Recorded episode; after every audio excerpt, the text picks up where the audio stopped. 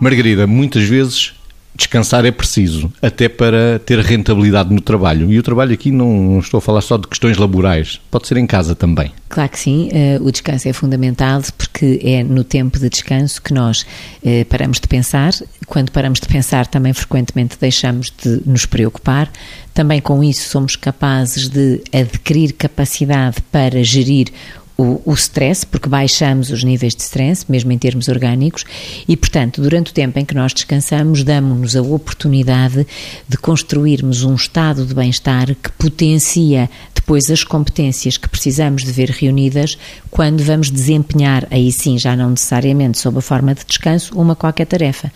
Eh, você dizia bem, não é só no trabalho profissional. E eu acho que nós temos que ter aqui uh, atenção a isto: é que não é só aquilo que faz carreira, ou que se vê, ou que corresponde a um desempenho de funções avaliado, por exemplo, numa empresa, que significa trabalhar também é trabalhar, valorizar o, o, papel, por exemplo, da mulher numa casa, uma mulher que não está integrada no mercado de trabalho e hoje em dia até do homem, porque, como sabemos, há muitas famílias em que o homem não está a trabalhar fora de casa, mas dá um suporte fundamental neste momento em termos das dinâmicas familiares em casa, quando é a mulher que está fora, porque, enfim, as circunstâncias atuais hoje já nos remetem para muitas dimensões e até para padrões que antes não eram os mais frequentes, não é? Ou que eram raríssimos ou até inexistentes. E, portanto, dizer que não temos que nos sentir culpados pelo descanso, pelo contrário, temos que legitimar a importância do descanso para o bom desempenho que ocorre a seguir, pelo facto de estarmos mais disponíveis e de estarmos mais sossegados e menos estressados. Vítor. Independentemente daqueles períodos mais uh, separados em que uh, a pessoa descansa uh, de facto porque não está a fazer outra coisa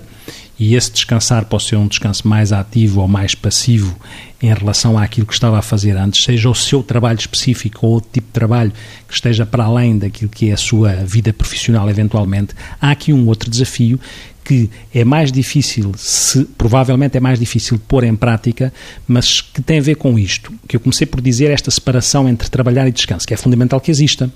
mas também é importante que quando é possível, que nós consigamos trabalhar descansando e descansar trabalhando. O que é que eu quero dizer com isto? Muitas vezes, ou algumas vezes, as pessoas podem ter a oportunidade de, no trabalho que estão a fazer, conseguirem, entre aspas, descansar, porque se costuma dizer quem faz aquilo que gosta, que isso muitas vezes não é trabalhar, quase que é descansar de facto, a maior parte das vezes isto não acontece, mas quando acontece é interessante, que é a oportunidade de descansar de uma forma em que criamos estados de fluxo, em que estamos numa atividade, que mesmo seja uma atividade de trabalho, ela dá-nos tanto gozo que passou provavelmente uma hora e nós achamos que só passou um minuto. Se nós conseguirmos criar eh, dentro daquilo que fazemos uh, alguns momentos em que criamos estados de fluxo, em que temos a oportunidade de usufruirmos daquilo que estamos a fazer, de forma a que o gozo que se tira, a satisfação que se tira, o benefício direto de estar a fazer aquilo é tão grande para além do resultado produtivo da coisa, provavelmente conseguimos descansar trabalhando e trabalhar descansando, como eu dizia. Uh, isto para quê? Para fazer a separação entre aquilo que é o descanso que todos nós devemos ter, para além do trabalho e aquilo que é a oportunidade de criar situações onde recarregamos baterias no próprio exercício da função que estamos a desempenhar. E às vezes esquecemos que isto pode ser possível. Não é sempre possível, mas pode ser algumas vezes possível.